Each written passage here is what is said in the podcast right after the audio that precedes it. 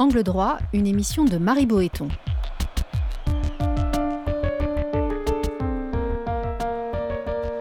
La désobéissance civile est-elle un nouveau levier d'action? Avec Manuel Cervera Marzal. Entre le fort et le faible, c'est la liberté qui opprime et la loi qui affranchit. L'heure est à la désobéissance civile. Ici, des maires sont poursuivis pour leurs arrêtés anti-pesticides. Là, des bénévoles aident des migrants en situation irrégulière. Ailleurs, des militants s'introduisent illégalement au sein d'abattoirs pour en dénoncer les pratiques. On ne compte plus ceux qui, à visage découvert et de façon non violente, enfreignent des lois considérées injustes ou contraires à leurs principes. Popularisée par Gandhi puis Luther King, la désobéissance civile connaît un vrai regain d'intérêt. Alors pourquoi ce mode de contestation séduit-il? Menace-t-il la démocratie Si chacun en effet se construit sa propre légalité, n'est-ce pas à terme l'état de droit et la possibilité d'un vivre ensemble qui se trouve mise à mal?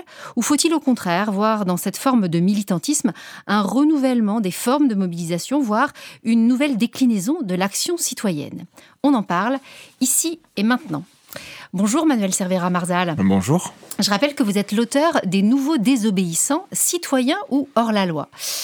Alors, est-ce que vous avez d'abord, euh, est-ce que vous partagez euh, ce constat? Avez-vous le sentiment que la désobéissance civile s'est, euh, quelque part, ces dernières années, démocratisée, si je puis dire, concernant un nombre croissant de causes, peut-être, de, profils nouveaux de, militants? Oui, alors si, si, tout à fait, je partage ce constat. On a vu, bon, on a plusieurs indicateurs qui nous montrent que c'est un mode d'action qui s'est quand même pas mal répandu depuis 10-15 ans. Hein. Il y a quelque chose de tout bête, c'est que avant de mener des actions de désobéissance civile, il faut d'abord s'entraîner, se former. Donc il existe des stages de formation, généralement sur un ou deux jours, à la désobéissance civile, qui sont proposés à toutes celles et ceux qui soient écologistes, syndicalistes, féministes ou autres, qui souhaitent passer à l'action. Euh, ces stages, moi, quand euh, j'ai fait euh, ma thèse euh, dans les années, au début, en 2010, disons en 2010, ces stages, il y avait... une thèse sur le sujet. Hein, j'ai fait une thèse sur le mm. sujet, et puis à l'époque, voilà, il y avait, il y avait un, un, stage organisé en France toutes les deux ou trois semaines. Maintenant, il y en a plusieurs tous les week-ends, et puis ça se pousse au portillon pour aller se former. Donc ça, voilà, c'est un bon indicateur. Et puis, euh, et puis on voit que euh, effectivement, bon, euh, on le mesure. Hein, on a euh, chez les écolos, chez les féministes, de plus en plus de personnes en fait qui euh, qui font part de leur envie d'explorer euh, d'autres choses que simplement la manifestation, la pétition ou même la grève. Ça veut pas dire abandonner ces modes d'action, mais juste voilà essayer de trouver des actions qui soient à la fois plus efficaces et certains et certaines pensent que la désobéissance civile est plus efficace, mais aussi peut-être c'est pas seulement une question d'efficacité, c'est parfois aussi plus plus des actions peut-être plus festives, plus joyeuses, plus entraînantes parce que c'est vrai que la manif, bastination enfin ou Bastille République avec le camion merguez de la CGT, tout ça parfois ça, enfin, c'est c'est un petit peu pour certains en tout cas un petit peu ennuyant. Alors que quand on décide d'occuper, je sais pas, le siège de euh, le siège social d'une entreprise du, CAC 40, bon, tout de suite, il y a plus d'adrénaline euh, qui monte. Il y a des caméras aussi parfois de la télé qui sont là pour filmer ça. Donc voilà, les les les, euh, militants et militantes que j'ai interrogés, en tout cas, sont beaucoup à y prendre un certain plaisir à ce type d'action. Alors, je, regardais comme ça, en, balayant très furtivement les, médias ces dernières ces derniers mois. Ce sont des, enseignants qui refusent de, numériser les, les notes du bac euh, pour protester contre la loi Blanquer. Ce sont évidemment les bénévoles qui aident les migrants. Je crois que dans, quelques jours, on aura à nouveau un procès de, Cédric Héroux. C'est évidemment L214 qui, qui filme l'intérieur des, des, abattoirs. Extension Rebellion qui euh, bloque la circulation euh, dans, certaines villes. Ce sont ces maires qui prennent des arrêtés anti-pesticides. le, le, 20 février, c'était 1000 universitaires chercheurs qui, en une du monde, dans une tribune assez impressionnante, demander euh, à ce que les, citoyens entrent en rébellion euh, pour euh, contester le, manque d'ambition du gouvernement en la matière, on va dire. Alors, c'est aussi à l'étranger, on se rappelle de, Carole Rackete, cette Allemande qui avait forcé l'entrée du port de Lampedusa avec des migrants à bord. C'est en ce moment Julian Assange qui a divulgué des, documents gouvernementaux confidentiels et qui pourraient potentiellement être extradés aux États-Unis. alors, c'est vrai que mi bout à bout, on a l'impression que sans que ce soit évidemment quelque chose de massif. Ça n'a rien à voir avec ce qu'on a pu connaître dans les années 60, où indéniablement on a connu euh, les objecteurs de conscience qui refusaient de faire la guerre d'Algérie, ou dans les années 70, des praticiens qui pratiquaient l'avortement avant que ce soit légalisé. On avait l'impression que c'était des choses extrêmement ponctuelles. Là, on a le sentiment que c'est en train de devenir euh, quelque chose de relativement commun. Oui, oui, effectivement. Alors vous savez, on a les, les historiens des mouvements sociaux ont un concept bon un peu barbare qui s'appelle celui de répertoire d'action. C'est Charles Tilly, un historien américain, qui a développé ça pour expliquer que euh, en fait, quand on regarde vraiment sur le long terme, hein, à l'échelle à l'échelle des décennies et des siècles, euh, et que vous êtes euh, qu'on regarde euh, un peu du côté des contestataires, voilà, de ceux qui ont en tout cas un tort à faire valoir, ils sont un peu dans la même situation qu'un pianiste face voilà à son instrument de musique. En fait, le pianiste, il peut pas à n'importe quel moment jouer n'importe quelle partition. En fait, il peut jouer les partitions qu'il a face à lui parce qu'il peut les suivre. Et ben, les contestataires, c'est pareil. C'est quand on regarde dans le temps, euh, voilà, ils peuvent pas faire n'importe quoi, n'importe quand. Il y a euh, des, euh, des structures, des contraintes structurelles qui pèsent sur eux et qui font que, par exemple, au 19e siècle, si vous êtes mécontent, ce vers quoi vous allez vous tourner logiquement, parce que c'est comme ça qu'on conteste au 19e siècle, c'est l'émeute. Puis au début du 20e siècle, pendant trois, quatre décennies, ça va être la manifestation. Et puis pendant la seconde moitié du 20e siècle, c'est plutôt la grève. Et aujourd'hui, il se trouve que on est dans un basculement. La grève, là aussi, on a tout un tas d'indicateurs qui montrent que c'est un mode d'action, bon, euh, qui perdure. On l'a vu avec euh, la plus longue grève euh, pendant deux mois, la des cheminots. Mais malgré tout, ça, c'est un peu l'arbre qui, enfin, qui cache le, pas la forêt, mais le déclin de la grève. Malgré tout, la grève, c'est quelque chose qui commence à s'essouffler comme mode d'action principal, et la désobéissance civile arrive sur sur le devant de, de la scène. Et ça, c'est vrai que c'est une tendance, une tendance de fond. Hein. C'est une tendance aussi bien internationale, comme vous venez de le dire, en déclinant un certain certain nombre d'exemples qui euh, viennent d'au-delà des frontières de l'Hexagone, mais c'est aussi une tendance de, de, long terme en fait euh, qu'on qu'on voit se manifester. Sur, en effet ce répertoire contestataire, comme vous dites, en effet de manière un peu conventionnelle, on, avait la manifestation. Euh, est-ce que ça s'essouffle parce que quelque part on finirait par s'enlacer, ou est-ce que ça s'essouffle parce qu'elle est devenue peu, euh, comment dire, euh, de moins en moins utile parce que les, les, personnes qui manifestent obtiennent de moins en moins gain de cause. Alors, c'est On pense au CP en 2006, mais ça finit par remonter au fond. Non, ben, c'est plutôt la première, euh, la première explication. Vous savez, Nicolas Sarkozy avait dit à un moment aujourd'hui quand il y a 2009. C'est ça, exactement. Quand il y a une manifestation, bon, bah, plus personne, ne s'en aperçoit. Mais de fait, aujourd'hui à Paris, il y a huit manifestations par jour. Par jour, c'est trois fois plus qu'il y a une vingtaine d'années. Hein. Donc, il y, a, il y a, en fait, il y a de plus en plus de manifestations. Et d'ailleurs, quand on interroge les Français dans les grands sondages comme ça d'opinion euh, du CEVIPOF, le centre d'enquête de Sciences Po, on, on remarque qu'il y a même de plus en plus de Français qui euh, participent à des manifestations. Euh, mais simplement, euh, dans le même temps, ils se rendent bien compte qu'ils y vont, que ça leur a permis de donner de la voix, mais que au final, les résultats escomptés n'aboutissent pas, puisque les, les, les, dirigeants, pour le dire simplement, sont sourds finalement aux revendications des manifestants. Et donc, assez logiquement, ça les conduit à se tourner vers d'autres modes d'action. Mais il faut dire, on a dit un mot de, de, de, la manifestation, il faut dire un mot du, du vote aussi, tout simplement, qui est le premier moyen de s'exprimer euh, dans euh, nos régimes électoraux. Voilà, c'est vous n'êtes pas content du gouvernement en place, bah vous votez pour un parti d'opposition. Et, et ça aussi, euh, il y a une désaffection croissante pour le vote qui se manifeste par la hausse structurelle du taux d'abstention en France comme dans les autres pays. Ça, c'est une, voilà, une tendance de long terme. Et donc, voilà, le vote, la manifestation qui, qui, qui s'essouffle. Donc, on explore des choses comme la désobéissance civile, qui sont pas nouvelles en soi. Enfin, qui, vous avez cité Gandhi, Martin Luther King, ça nous ramène à il y a longtemps. Même Soro, qui nous ramène encore plus loin. Euh, puis bon, en fait, on pourrait remonter à Antigone et pourquoi pas Adam et Ève qui croquent le fruit défendu. Donc la désobéissance, c'est presque un geste aussi euh, aussi vieux que que l'humanité elle-même. Mais mais mais du coup voilà, c'est pour ça il y a peut-être plus redécouverte que, que, découverte du geste désobéissant. Alors on parle de l'utilité euh, peut-être moindre de de la manifestation. Qu'en est-il de, de, la désobéissance civile pour le coup? Est-ce qu'on a les résultats escomptés? Est-ce que c'est quelque chose qui est forcément à long terme et donc il ne faut pas en attendre immédiatement des résultats? Enfin, comment Déjà, il y a une chose à, dire, c'est que ça marche pas à chaque fois. C'est pas, c'est pas parce que vous, vous, mettez en place une action de désobéissance que euh, tout de suite euh, vous obtenez euh, victoire. Enfin, les, la plupart des exemples d'ailleurs que vous avez cités, bon, je sais pas, sur le glyphosate, enfin sur en faveur des migrants, etc., etc., n'ont pas infléchi les politiques de l'Union européenne sur le climat ou sur les migrants, par exemple. Hein. On reste, la problématique reste là, alors qu'il y a des actions de désobéissance civile. Donc après, comment savoir si c'est efficace? Bon, la seule façon vraiment d'apporter une réponse à cette question, c'est de faire une espèce de d'étude quantitative en fait où on prend un grand nombre de cas et on essaye de comparer voilà des actions. Est-ce que euh, des actions désobéissantes sont euh, plus efficaces que euh, des actions légales ou que des actions violentes par exemple? Puisque quand c'est violent pour le coup ça ne rentre pas dans le cadre de la définition de la désobéissance civile.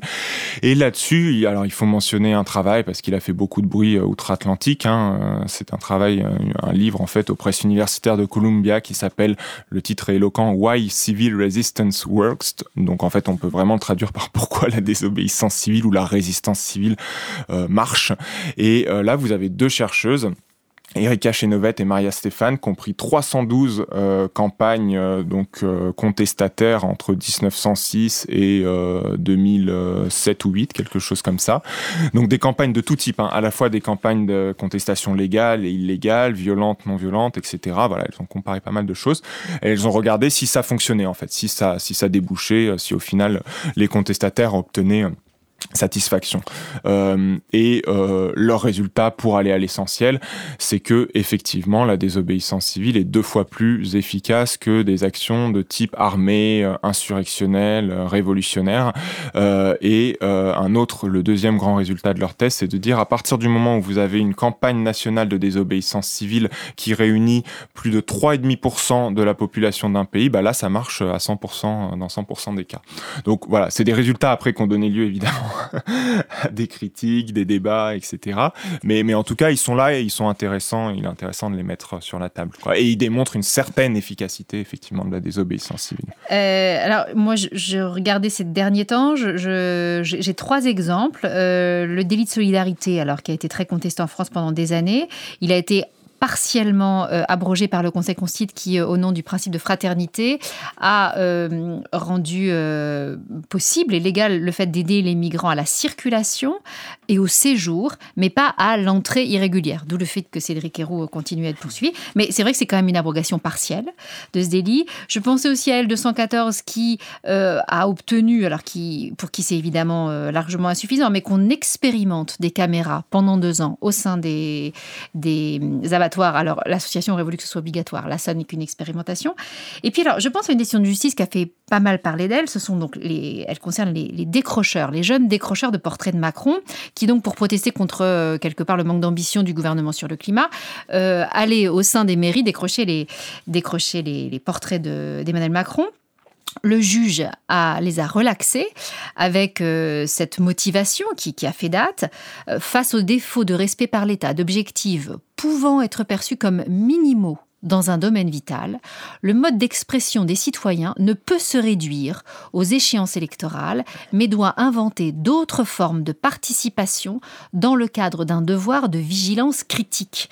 Euh, est-ce que vous avez été étonné par cette décision, par le fait que le juge puisse relaxer des individus en invoquant euh, des, motifs fondamentaux euh, que, sont, voilà, dans un domaine vital, euh, l'État lui-même peut être pris à défaut et donc il faut inventer d'autres formes de participation.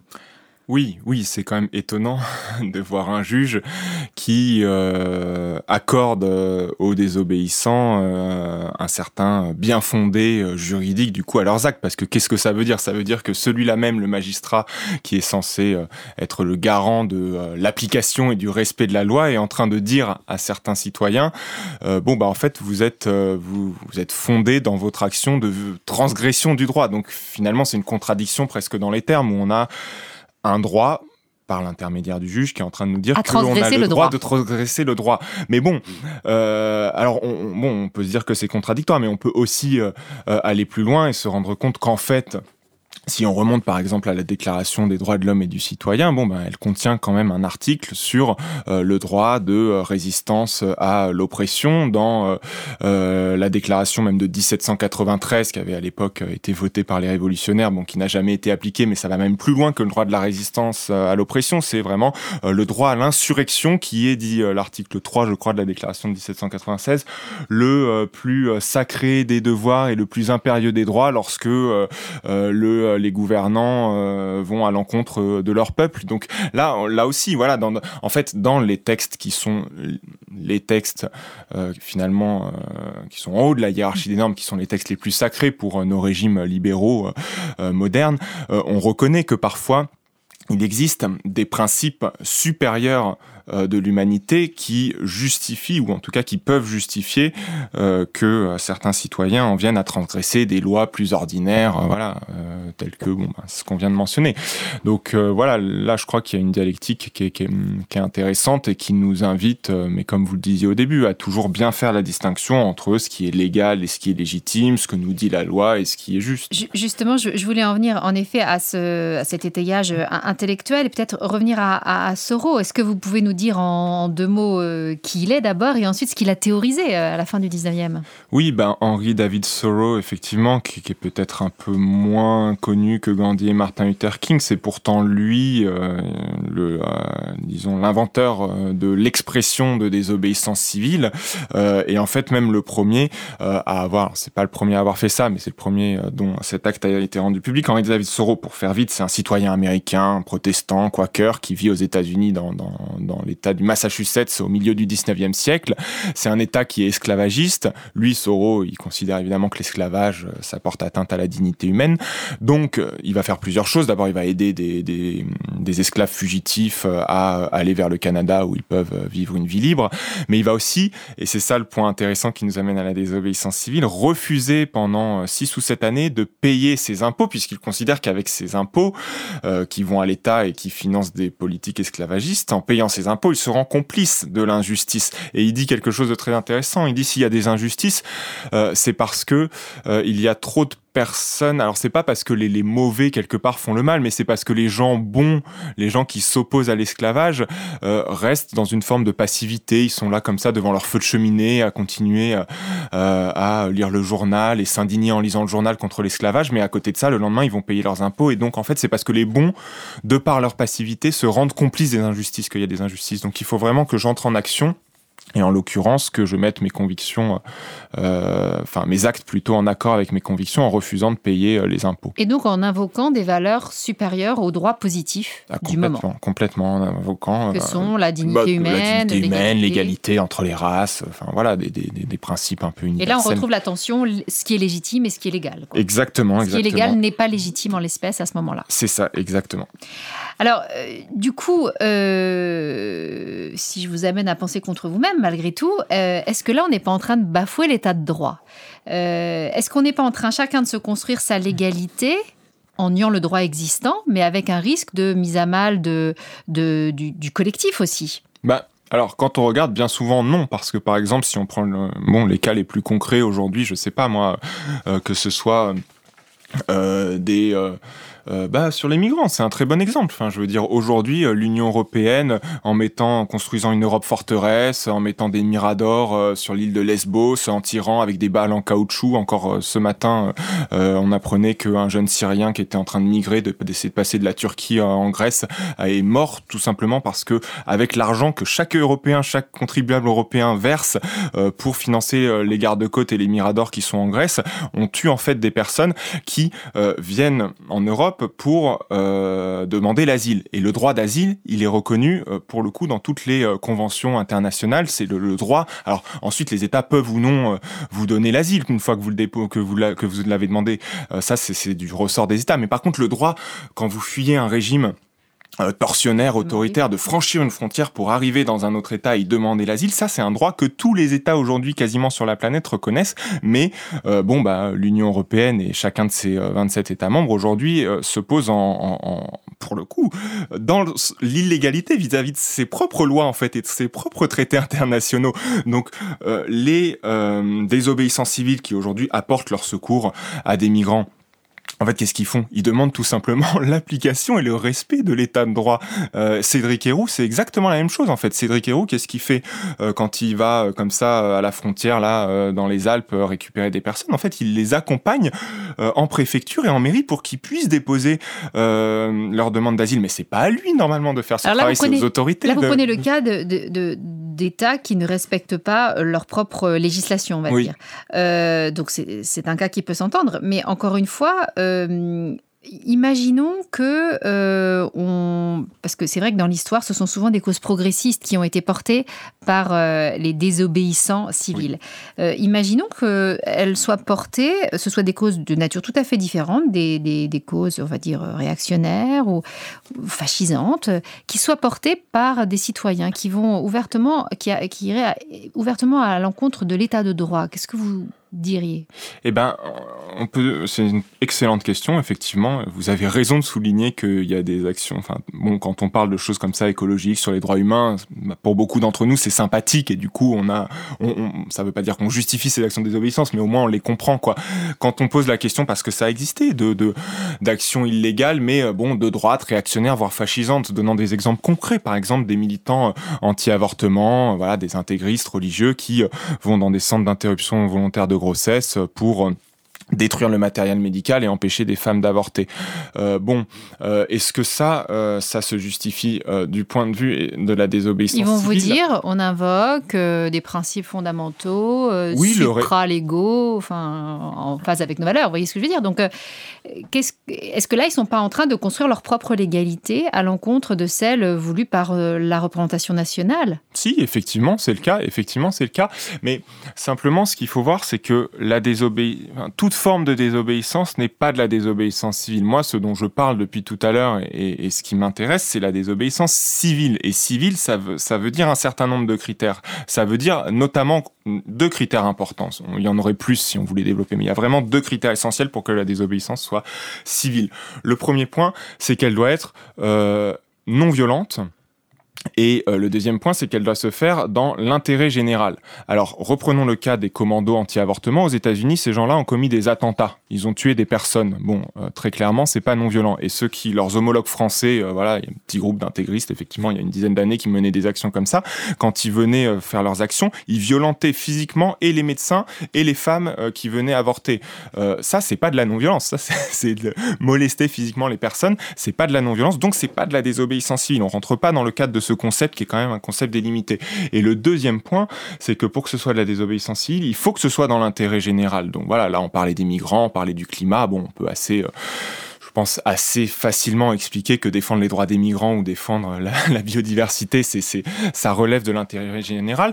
Par contre, euh, quand vous prenez, euh, je sais pas moi, quelqu'un, je, bon, tel sportif ou chanteur qui va planquer ses millions en Suisse, faire de l'évasion fiscale ou au Luxembourg ou ailleurs, bon, il fait de la désobéissance mais c'est de la désobéissance dans son intérêt particulier, pas dans l'intérêt général.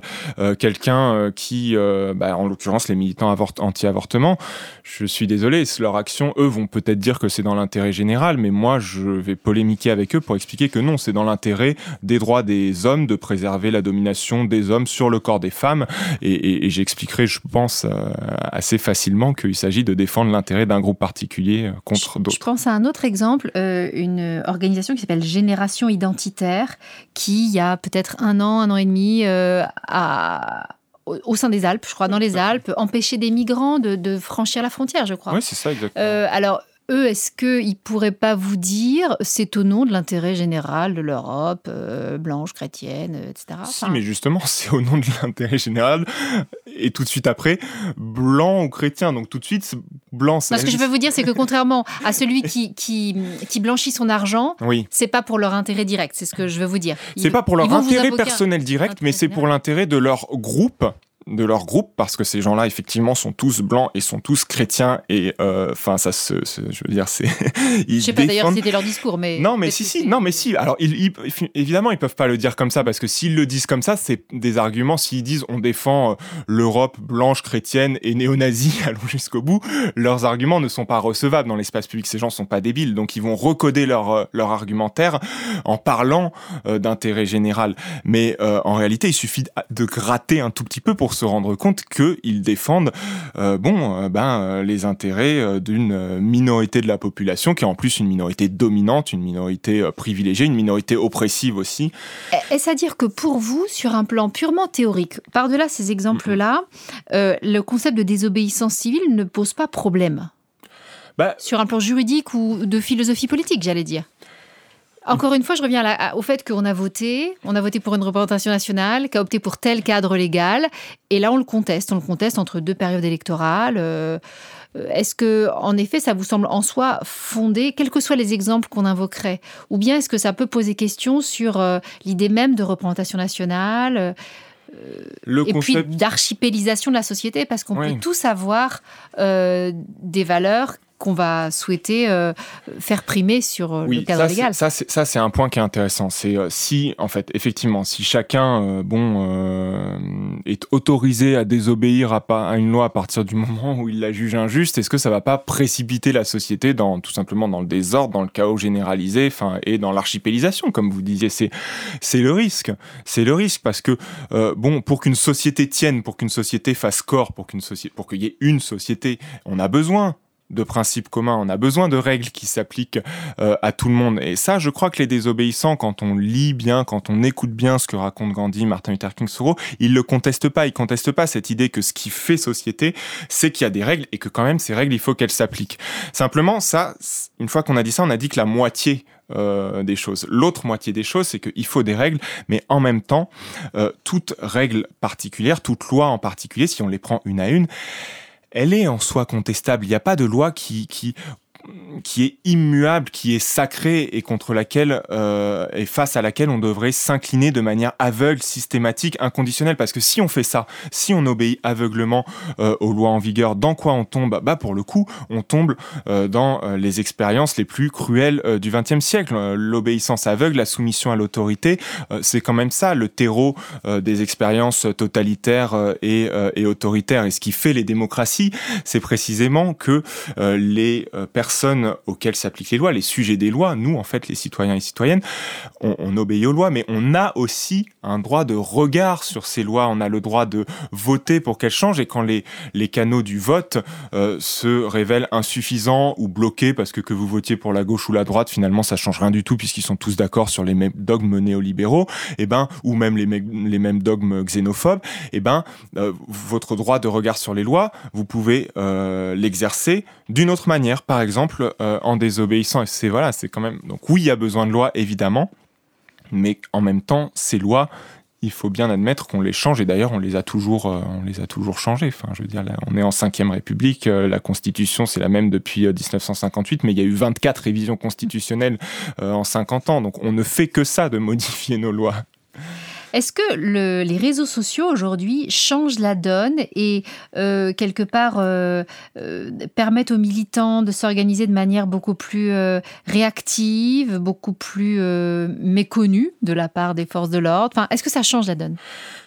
Alors, ça change la donne. Euh, oui, ça change la donne, bien sûr. On va pas dire que ça que ça change pas la donne. On, on, le voit, ça devient le canal privilégié de communication euh, entre militants. Euh, ça permet aussi une forme de circulation internationale des modes d'action, c'est-à-dire Extinction Rébellion dont on parlait tout à l'heure, c'est né en, en Grande-Bretagne. Ça s'est très vite, ça a très vite essaimé aux États-Unis, puis en France, puis en fait dans une trentaine de pays. Et, et ça, c'est parce que en réalité, chacun dans son pays filme ses actions, que bah, les il aimait euh, sur Twitter, Facebook, Instagram ou que sais-je, ça n'a pas de frontières. Donc en fait, euh, ça donne des idées à d'autres qui se situent dans d'autres pays et, en fait, ça circule très très vite. Voilà, ça circule très très vite et quelque part, ça, ça produit un effet de, de, de contagion. Donc oui, les réseaux sociaux ont joué et les réseaux sociaux jouent encore d'une autre façon. C'est que les actions de désobéissance civile, on l'a compris, c'est des actions qui souvent sont spectaculaires, qui jouent sur le fait qu'on est dans une société du spectacle, de l'image, que euh, les télés, les médias veulent euh, du buzz veulent de la théâtralité et on sait du coup quand on est un désobéissant civil qu'on fera plus de bruit si on est 10 et qu'on va, je sais pas moi, dans un abattoir prendre des images qui sont un peu des images chocs ou qu'on envahit un terrain de football, on sait qu'on fera plus de bruit à 10 en faisant ça qu'à 10 000 en manifestant dans Paris. Euh, sauf que il y a une dizaine d'années, quand on faisait ces actions euh, coup de poing, euh, pour que pour que pour qu'elles touchent l'opinion publique, il fallait bien qu'il y ait des caméras des médias et en l'occurrence de Arte, de TF1 quoi.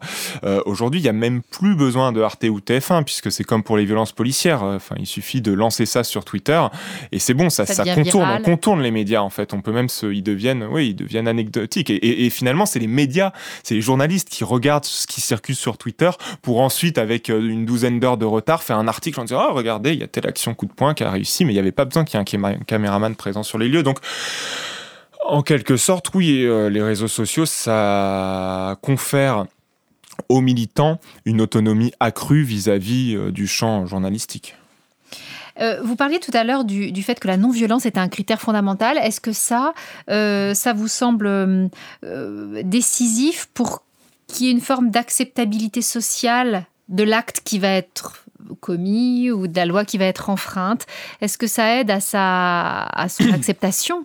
C'est même décisif dans son acceptation parce que quand on regarde à nouveau dans les grandes enquêtes d'opinion, on se rend compte que euh, on, est dans des sociétés, voilà, les sociétés occidentales modernes où les gens ont euh, une répugnance euh, très forte vis-à-vis de la violence en fait. Voilà, je veux dire d'ailleurs dans l'histoire quand on regarde sur le temps très très long, bon, on peut dire quasiment que jamais dans l'histoire les sociétés n'ont aussi peu euh, supporter ou accepter la violence que, que nous ne le faisons aujourd'hui.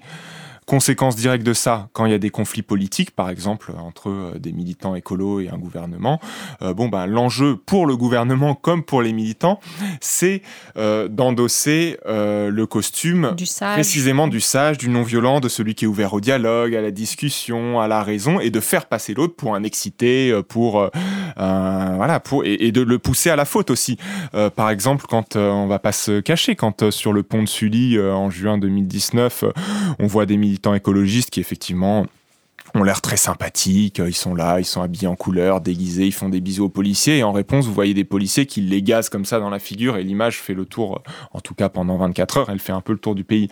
Bon, bah là, oui, magnifique, les, les écolos, enfin magnifique au, moins de leur point de vue, ont poussé à la faute euh, les forces de l'ordre, et donc, euh, par répercussion, euh, le gouvernement qui passe pour celui qui se proclame le champion de la Terre contre Donald Trump, mais qui en réalité gaze les défenseurs du... Enfin, gaz. Ce qu'on apprend notamment dans ces stages, lors de ces stages, pour euh, ah bah revenir à ce que vous disiez au départ bah Oui, on apprend par exemple. Rester calme. Euh. On, fait des, on fait des exercices, euh, des simulations dans ces stages, en fait, vraiment des jeux de rôle, quoi, où on s'entraîne à ce genre de situation. Parce que quand vous, voilà, quand vous occupez le centre commercial d'Italie 2 ou la place du Châtelet et que les forces de l'ordre arrivent, la tension, elle monte très vite. Et vous avez beau être un non-violent convaincu, avoir potassé tout votre Gandhi, votre Martin Luther King, avoir été élevé dans une famille où tout se passe de la manière la plus pacifiée possible. Bon, bah, sous le coup euh, de euh, justement la pression de, l'instant, c'est facile en fait euh, de déraper et de mettre un petit coup de coude au policier ou de lui lancer une insulte. Et ça, il faut absolument pas le faire parce que s'il y a un seul militant parmi la centaine de militants présents qui fait ça et que par malheur c'est capté par une caméra de télévision, vous pouvez être sûr que derrière, ça va, les retombées négatives se pèseront sur l'ensemble du mouvement. Donc oui, il y a, vraiment cette idée d'être exemplaire dans notre action de montrer qu'on est les non-violents et qu'on lutte pour l'intérêt général et que en, remerciement de ça, qu'est-ce qu'on reçoit de la part des gouvernants? Bah, Précisément des coups de matraque euh, ou ce genre de choses. Vous pensez, et c'est ma dernière question, que c'est un, mode de contestation qui a de l'avenir? Bah, Vu tout ce que vous dites oui, là. Je pense que, je pense que bah, je, déjà, je perçois que voilà, sur les 10, 15 dernières années, c'est quelque chose qui se développe et les, les indicateurs moi, que j'ai me laissent à penser que ça va continuer à, à essaimer. Euh, je, revenais, je vais revenir sur un point peut-être tout simple que vous avez cité tout à l'heure une tribune parue dans Le Monde il y a pas longtemps dans lequel un millier de scientifiques, dont beaucoup, euh, j'insiste, qui sont des biologistes, des climatologues, des, disons en sciences dures ou en sciences de la nature, ont signé cette tribune dans laquelle ils exhortent, c'est écrit noir sur blanc, à passer à la désobéissance Et à la rébellion. Et à la rébellion. C'est très intéressant parce que ces gens-là, ces scientifiques ont signé, quand on regarde un peu le profil type ou le portrait robot de ces scientifiques, c'est quand même des gens, bon, euh, qui sont pas des, des, des grands, des grands insurgés ou des grands révolutionnaires et qui ont plutôt passé euh, les 10-15 euh, dernières années de leur vie, en fait, à jouer le rôle de conseiller du prince, à aller euh, discuter, en fait, avec les gouvernants pour essayer de leur expliquer de la manière la plus argumentée, rationnelle, chiffrée et documentée possible, au fait, monsieur Macron, monsieur Juncker, monsieur etc., il faudra faire quelque chose pour le climat parce que vraiment, vraiment, ça se réchauffe. Et, et là, aujourd'hui, donc, cette cette, euh, cette, euh, voilà, cette catégorie professionnelle qui n'est pas la plus radicale, je pense, au monde euh, que sont ces scientifiques, aujourd'hui, ils font le constat quand même pour beaucoup d'entre eux qu'en fait les gouvernants sont sourds aux arguments de la science. Donc il faut non plus chercher à convaincre les gouvernants, mais vraiment à les contraindre parce que peut-être que ces gens-là ont des intérêts qui, vont, qui, qui, sont en contradiction avec la sauvegarde du climat. Donc il faut maintenant essayer de les contraindre, les gouvernants, il faut peser sur eux euh, d'une manière euh, vraiment voilà, euh, qui, qui n'hésite pas à recourir à la contestation illégale au besoin et pacifiste. Et pacifique, et pacifique. Ça, c'est absolument, ça, c'est ça, ça revient toujours. Non, mais parce que c'est le risque. Enfin, je veux dire, on est aussi dans, on est, enfin, en France aussi. Hein, il y a des éléments, on n'en a pas du tout parlé parce que c'est, je pense que c'est pas de la désobéissance civile, ça relève d'autres choses. Mais il y a des, enfin, maintenant, il y a des actions de sabotage de plus en plus souvent. Il y a des affrontements violents aussi qui se développent. Et, toute la question, c'est comment on fait pour, euh, en tout cas, bon, là, je parle en tant que citoyen, hein, mais de mon point de vue, comment est-ce qu'on fait quand même pour rester dans le cadre d'une désobéissance civile et non violente sans passer parce que je crois que personne ne le souhaite et, personne n'y a intérêt sans passer du côté de, de l'affrontement euh, violent. Merci beaucoup, Manuel Cervera Marzal. Merci à vous. Cette émission a été préparée par Marie Boéton avec à la technique Lucien Auriol et à la coordination Camille Bloomberg. Vous pouvez écouter et télécharger librement l'émission sur le site internet radio.amicus-curiae.net à la page de l'émission et ne manquez aucun épisode en nous suivant sur les réseaux sociaux.